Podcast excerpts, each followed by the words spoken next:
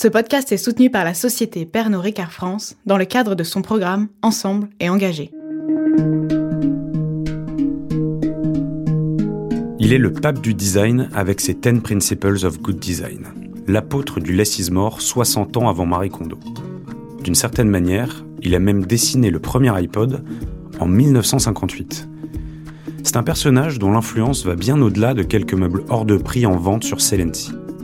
Sobriété, utilité, écologie et bien commun sont autant de valeurs prônées dans ces dix illustres principes. Le tout en vestant oui des lunettes rondes. Une philosophie toute personnelle que ce designer allemand s'efforce encore aujourd'hui, à 90 ans passés, de ne pas trahir. Et pourtant, l'avènement de la consommation de masse après-guerre a mis tous ces beaux préceptes à rude épreuve.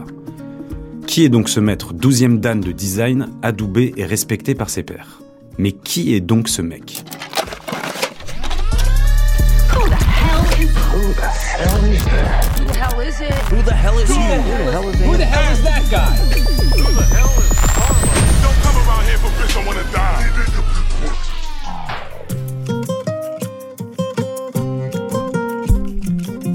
Bonjour et bienvenue dans Who the Hell Is, le podcast qui vous fait découvrir des personnalités moins connues qu'Elon Musk, mais tout aussi importantes, voire plus que le mania de Tesla.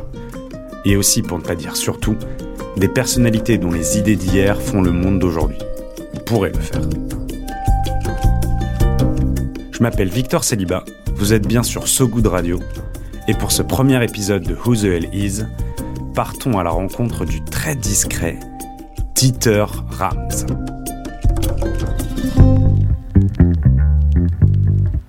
À moins que vous ne soyez un fan de Walkman vinyle, oui, il y a bien une courte époque où on se baladait vinyle en poche, ou d'électroménager 70s, ce nom de Dieter Rams ne vous dit probablement rien.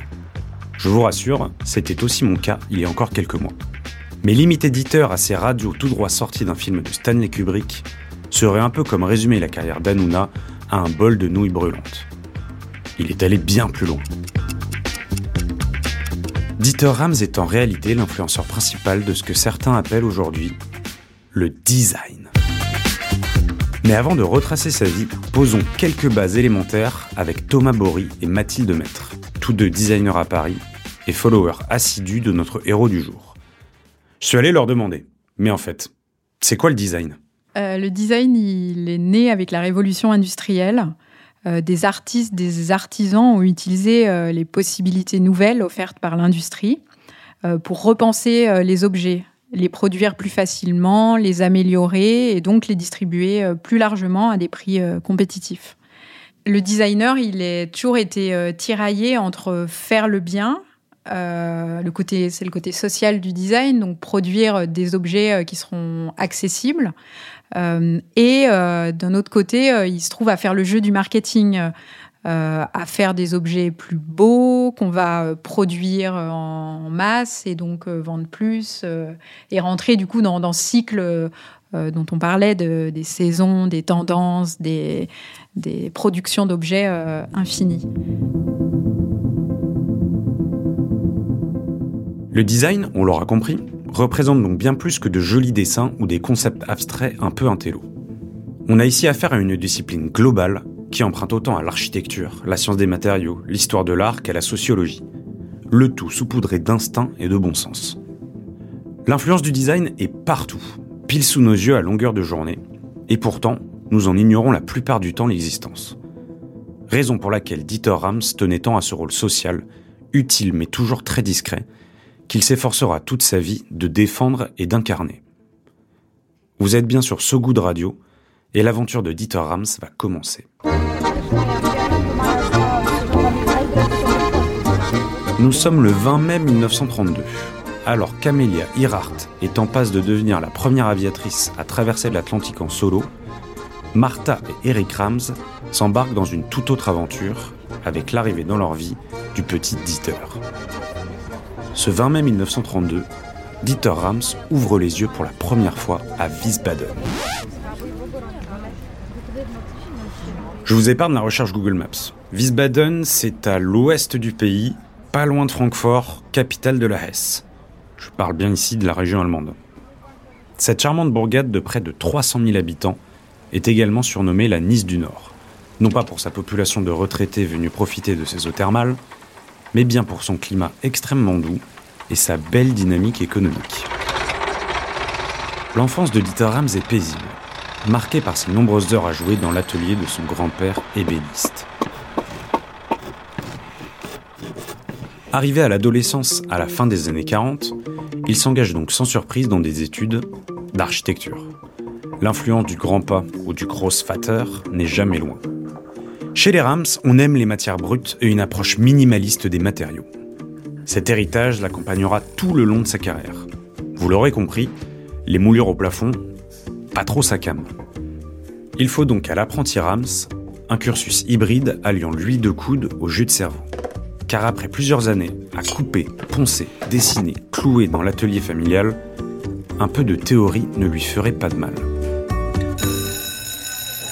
Direction l'école d'art de la ville, la Wiesbaden Werkkunstschule, aussi appelée le Petit Bauhaus, en référence à l'école du même nom à Weimar et à son célèbre courant artistique moderniste. Arrivé à seulement 15 ans en 1947, Dieter Rams passe 6 ans dans les murs de cette école et se forme à l'architecture, à la menuiserie et également au design d'intérieur. Mais aussi et surtout à une certaine philosophie. Car dans une société allemande traumatisée, tout juste libérée de la barbarie nazie et totalement anéantie par la Seconde Guerre mondiale, tout est à réparer, à repenser, à réinventer. Et dans ce pays en pleine reconstruction, l'architecture comme le design vont jouer un rôle crucial. Après des années d'influence totalitaire, symbolisée par une architecture ostentatoire et grandiloquente, la sobriété et la discrétion sont de mise. Une volonté partagée dans de nombreuses disciplines et qui se retrouve donc dans les influences de Dieter. C'est par les objets du quotidien que le jeune architecte va s'engager dans cette vaste entreprise de reconstruction et devenir, un peu malgré lui, le porte-parole d'une culture de l'utile et du raisonnable. Sorti de l'école en 1953, Dieter Rams quitte alors sa ville natale pour son premier job à Francfort. Il est recruté au sein du studio d'Auto Apple, un architecte réputé à qui on doit notamment l'hôtel intercontinental de la ville. Cette première expérience, il l'a fait dans le design d'intérieur. Ce job lui donne l'occasion de travailler pour de grandes institutions, comme le consulat américain en Allemagne de l'Ouest, avec de nombreuses missions d'aménagement et de redesign d'espace. Les années passent et tout est toujours à sa place. Mais Dieter peaufine son style et nourrit de nouvelles ambitions. Il est encore au service d'Auto Apple quand le premier tournant de sa carrière survient.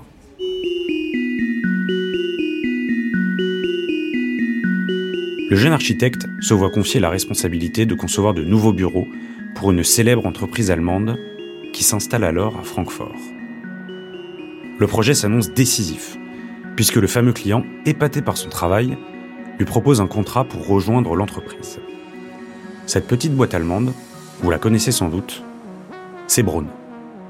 Oui, Braun, la marque du vieux rasoir de ton père dans les années 70.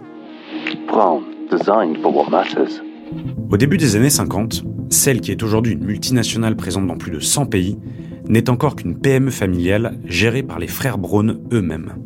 La société dont la spécialité était jusque-là les projecteurs de diapositives rencontre ses premiers grands succès commerciaux avec le rasoir électrique S50 et le robot mixeur MX3, les must de l'époque. En pleine diversification, la voilà qui cherche désormais de nouveaux talents pour explorer et penser des produits innovants. À ce jeu-là, Dieter Rams trouve rapidement sa voie, excelle dans le design produit et va ainsi marquer l'entreprise de son empreinte durant plusieurs décennies. À seulement 23 ans, il intègre donc le département audio de Braun pour développer et surtout inventer de nouveaux produits hi-fi et radiophoniques. Sa première production est la mythique radio tourne-disque SK4, designée avec son collègue Hans Gugelo, avec qui il partage son bureau et ses idées. Taille minimaliste, poids plume, esthétique avant-gardiste, matériaux innovants. Dès sa sortie en 1956, la SK4 est considérée comme révolutionnaire. À une époque où les combinés radio et tourne-disques étaient si imposants qu'on les logeait à l'intérieur des commodes, le SK4, avec sa taille de boîte à chaussures, peut désormais se poser dessus. Presque 70 ans plus tard, ce petit rectangle blanc au couvercle transparent, qui paraît tout droit sorti d'un concept store new-yorkais, continue de marquer nos esprits par son esthétique épurée et intemporelle, à tel point qu'elle inspirera tous les fabricants, y compris ceux de la mythique platine Technics MK2. Retour dans la branche audio et radio de l'entreprise. Dieter Rams y passera encore 5 années, mais pas plus. Suivi de près par une hiérarchie aux petits soins, il ne lui faut pas longtemps pour évoluer à vitesse grand V.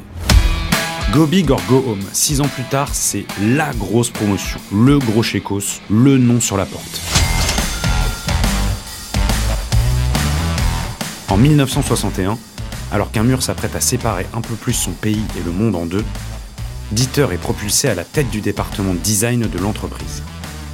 Il va y passer près de 40 années à développer des produits de tous les jours, dont certains révolutionnaires tels sa radio de poche T3, mais aussi et surtout des produits accessibles à toutes et tous. Dans les quelques trucs hyper utiles développés par Dieter Rams, on peut citer ces étagères 606 sur rail ultra adaptables dont le modèle est encore copié partout, du loft de trader à la remise d'une épicerie. Mais aussi ses briquets de poche cylindriques rechargeables appelés TG2, ou encore son fameux fauteuil modulable 620 qui a fait tant de petits aujourd'hui. S'il jongle habilement entre les différents projets, l'homme ne transige jamais sur son style. Une veste en tweed toujours à portée de main, des t-shirts blancs ou noirs, des cheveux, bien que de plus en plus clairsemés, toujours bien peignés, tout comme sa barbe bien rasée, et des lunettes rondes continuellement vissées sur le bout du nez. Le norme corps avant l'heure. Pendant près d'un demi-siècle, cet homme trop bien sapé ne déviera jamais. Des créations fidèles aux principes d'utilité, de simplicité, d'accessibilité et évidemment d'esthétisme toujours avec une approche novatrice et une ligne directrice dont il ne revendique pas la paternité, less is more. Pour gagner. Win, the yes needs a no to win. Again the no. Less is more. Si pour certains cette expression ressemble plus à un tatouage d'Affida Turner, rassurez-vous, il n'en est rien. Enfin, pas que je sache. Less is more n'est pas tout à fait une formule de Dieter Rams. On la doit, toutes mes excuses à sa famille pour la prononciation, à Ludwig van der Rohe. Pour la faire courte, car le mec a un CV long comme son nom, il est l'un des trois fondateurs du mouvement moderne avec Le Corbusier dans les années 20, mais aussi l'ancien directeur du Bauhaus, et enfin, un grand défenseur d'une vision minimaliste de l'architecture, de l'art et du design. Il est une grande inspiration et modèle pour Dieter Rams, qui s'approprie sa fameuse formule Less is more pour mieux la faire évoluer. Ce qui donnera Less is better. Le moins, c'est mieux. Avec ce slogan, Dieter Rams fait de la sobriété comme de l'utilité le mantra de toute création. Une obsession, on l'a vu, en phase avec l'histoire récente de l'Allemagne. Exit la tendance, ciao la mode. Ce moins mais mieux cherche à meubler notre quotidien par tous les types d'objets possibles et va à contresens de courants éphémères que ces dernières décennies ont pu nous offrir, comme la fast fashion, le slow design, ou plus récemment, l'ultra fast fashion. Autant de théories marketing un peu fumeuses, mais qui peuvent vite se transformer en modèle économique incontrôlable. Principe de sobriété, d'équilibre et d'utilité. Chez Dieter Rams, les marques doivent être en retrait et le produit pensé pour le consommateur, son quotidien, doté d'une certaine esthétique, mais surtout conçu pour durer. Aïe, un produit qui dure, pas vraiment du goût des industriels. No, God, please, no, no, no. Des courants comme la slow tech ou encore l'émergence du reconditionné, qui nous sont présentés aujourd'hui comme une révolution, étaient pour lui au cœur de ses réflexions et l'obsolescence programmée son pire cauchemar. Fort heureusement, les idées de Dieter, à l'instar de ses produits, durent et inspirent. Tout comme les humoristes américains pour Gad Elmaleh, Dieter Rams a inspiré le design dans toutes les industries et à travers toutes les époques. Aussi surprenant que cela puisse paraître, l'illustre firme à la pomme croquée n'échappe pas à cette règle. Heureusement pour eux, Dieter Rams n'est pas rancunier. And it looks so similar if you compare it, say, to today to a, an Apple iPhone. Yeah, they've, they've taken your design. they've stolen your design. No, no, it's a compliment. Le they dont le journaliste de la BBC parle ici n'est pas n'importe qui. D'Apple et son designer star Jonathan Ive à Naoto Fukuzawa pour la marque Mobi, nombreux sont les designers groupies ayant voulu lui rendre hommage, comme diraient nos stand-uppers français. Il suffit d'une rapide recherche sur le web pour se rendre compte de son influence. Le premier iPod qui ressemble étrangement à la radio T3 de Dieter Rams. La calculette iPhone qui est presque une copie conforme de son calculateur ET44. Ou encore la Vriswatch de Muji au vrai faux air de la montre Braun AW10. Toutes ces inspirations sont les plus connues et les plus marquantes. Rien d'étonnant au regard de l'énorme influence de Dieter Rams sur la marque Braun ainsi que l'a remarqué amusé le New York Times en 2011, Mr. Rams made Brown the apple of its time. He made Brown cool. Et si c'était ça l'héritage de Dieter Rams? Le less is more, mais surtout, le less is cool.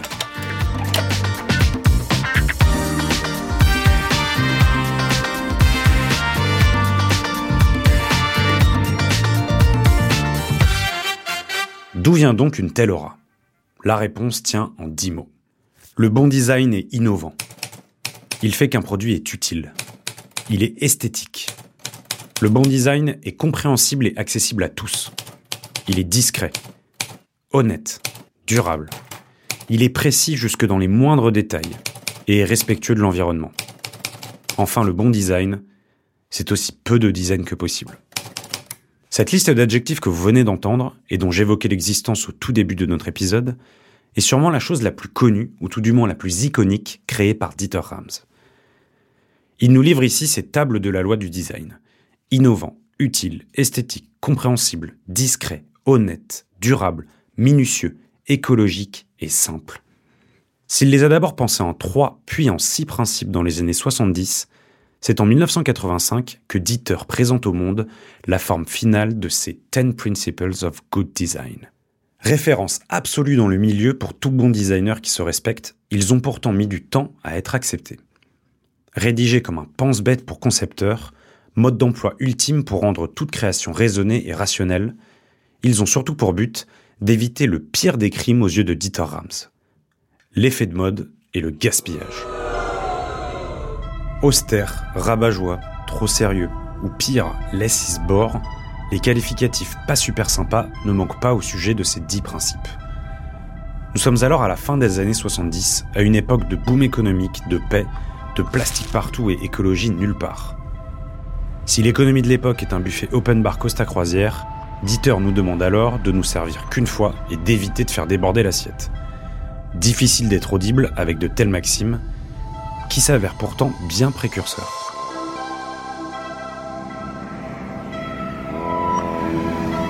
De nature plutôt réservée, Dieter Rams ne se laisse pas faire pour autant. En 1976, il se rend à New York et y tient un discours devant les équipes de Wietse, l'autre entreprise pour laquelle il design du mobilier en parallèle de Braun. Devant un parterre de salariés probablement un peu surpris, il fait partie des premiers à alerter sur les dangers de la surproduction. Ce jour-là, il sort de sa réserve. Dieter va loin, frappe fort, en attirant l'attention de son auditoire sur les impacts de ce système qui pourtant les fait vivre. Il souligne la pénurie croissante et irréversible de ressources naturelles que toute cette surproduction engendre. Dans un discours qui marquera sa carrière, il conclut d'un ton grave sur le monde que nous risquons de laisser et l'avenir sacrifié des générations futures.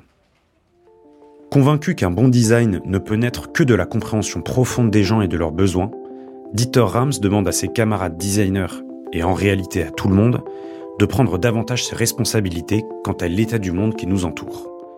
Je le cite. J'imagine que notre situation actuelle fera frémir les générations futures devant l'inconscience de la manière dont nous remplissons aujourd'hui nos maisons, nos villes et nos paysages d'un chaos de déchets hétéroclites. Quand on vous dit qu'il était précurseur. À écouter Dieter en 1976, le monde est sur une ligne de crête pouvant soit chercher à s'équilibrer avec ses principes, soit faire l'inverse. Car comme pour les chasseurs, pour Dieter Rams, il y a un bon et un mauvais design.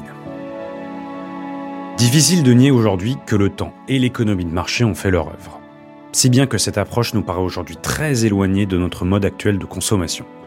Plus brouillon, presque antisocial dans l'excès et sans conscience, tels sont les mots durs mais pas totalement faux de Dieter Rams pour décrire notre système actuel. Un Dieter triste, un poil amer, et peut-être même un peu résigné lorsqu'il est interrogé sur sa carrière et l'actualité il y a quelques années. And design should not dominate things and not dominate people. should help people. That's sport. We have enough things. On peut également le citer pour cette phrase, un brin lapidaire tiré du film documentaire Rams de l'américain Gary Utzwit sorti en 2018. Si c'était à refaire, je ne voudrais pas être designer. Il y a trop de produits inutiles dans ce monde.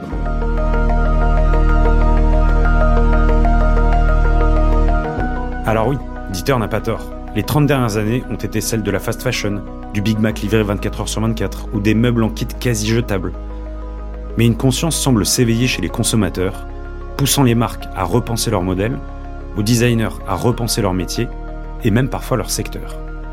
Parce que, comme qui dirait, c'est notre projet à toutes et tous. La preuve par le son à Aubervilliers avec Marius Hamelot, fondateur de l'entreprise Le Pavé, et dont les poubelles finiront peut-être dans votre cuisine ou vos chaussures. Je m'appelle Marius, je suis l'un des cofondateurs du Pavé. Je suis architecte euh, de formation et euh, je me suis engagé en 2018 avec euh, mon associé Jim dans ce projet de valorisation des déchets pour le bâtiment. Au début, c'était un projet étudiant qui est né en fait de notre volonté en tant qu'archi d'avoir les outils qui correspondent en fait aux nouvelles problématiques environnementales. On est tous conscients du contexte qui évolue mais euh, les outils pour concrétiser ce projet, c'était en fait toujours les mêmes. Euh, on se retrouvait toujours avec les mêmes matériaux dans lesquels en fait on ne trouvait aucun sens. Et parti de ce constat, on a vraiment décidé de s'engager. On a commencé euh, tout simplement de manière ultra itérative à faire les poubelles et à explorer le potentiel de ces ressources inexploitées que sont le déchet pour progressivement se concentrer sur, sur le plastique et lancer notre premier matériau, le pavé. Et c'est vraiment toute la démarche du pavé aujourd'hui, ça a été vraiment de se dire bah, on va remettre tout ça en phase et on va essayer de, de, correspondre, de faire matcher ces nouveaux enjeux environnementaux, cette euh, quête de sens avec euh, ce qu'on a appris à, l'école pour être euh, cohérent par rapport à, ce que Louis Kahn nous, apprend et pas tomber dans, dans, du, dans, de la déco pour de la déco ou des effets pour les effets. Quoi. En fait, ce qui est incroyable avec le déchet, c'est qu'il a a une histoire c'est un peu le, reflet de nos modes de vie. Et hum, c'est ce qu'on essaye de faire aujourd'hui avec, avec le pavé, c'est à jouer sur le déchet, à communiquer sur le déchet, à en faire un, outil de communication. Et que ce matériau, il parle autant à un enfant de 8 ans qu'à une grand-mère de 80 ans ou un designer pour une grande maison de luxe qui va lui-même trouver son, son sens à l'intérieur de tout ça. Nous, on est des transformateurs de déchets en plaques pour le bâtiment. Euh, notre travail, euh, il démarre quand la matière a été euh, collectée, triée, lavée, broyée. Et il s'arrête quand ça a été transformé sous forme de panneau. Aujourd'hui, on réalise les sièges, par exemple, pour la, piscine olympique. Il y a des gammes de chaises, de tables qui sont développées. des couteaux, des tap pour, pour des marques de bière, des médailles pour des courses, autant que des revêtements de façade. Et si tu regardes la tranche de nos panneaux, tu vas retrouver les mêmes copeaux que sur la surface. On n'est pas sur un décor, tu vas reconnaître le rouge euh, des marques de boissons, tu vas reconnaître euh, tout ce que tu vois au quotidien. Et cette transparence, bah, elle crée de la confiance.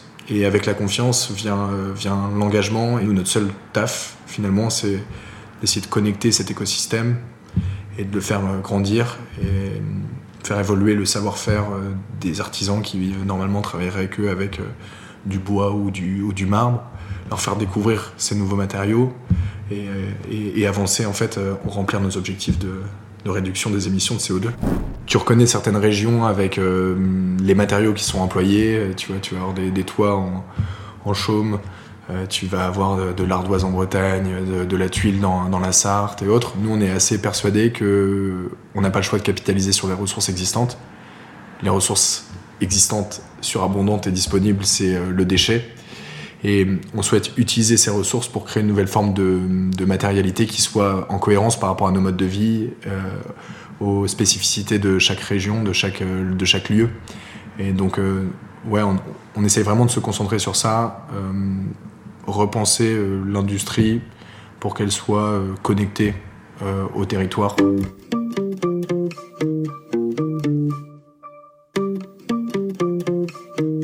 Comme vient de l'expliquer Marius Hamelot, le design va bien au-delà des secteurs, personnes, matières, genres ou disciplines, et transforme même nos déchets en meubles de designers. Tout n'est donc pas à jeter, même si notre salut passera potentiellement par notre poubelle. Dieter peut être rassuré, la boucle est en train de se boucler, malgré quelques décennies pour faire infuser ses idées. En réutilisant tout, tout le temps, partout, en produisant moins avec moins, ces dix principes ont donc fini par revenir sans le savoir sur le devant de la scène, comme les baggy dad shoes ou crop top des années 2000. Comme quoi, on peut détester la mode tout en en appréciant ses cycles. Si le design ne sauvera donc pas le monde, en tout cas pas tout seul, il semble pour autant un vrai outil à destination de tous. Telle une pierre d'infinité dans le dernier film Avengers de Marvel, tout dépend donc des mains dans lesquelles on le place. Surtout si on veut éviter de balayer ces fragiles avancées en un claquement de doigts comme le grand méchant Thanos.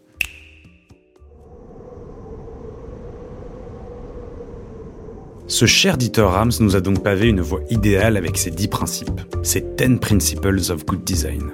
Libre à nous de l'emprunter, voire même de la réinventer, car on le sait tous, on ne peut pas toujours compter sur Iron Man ou Captain Marvel pour nous sauver. Faut pas déconner.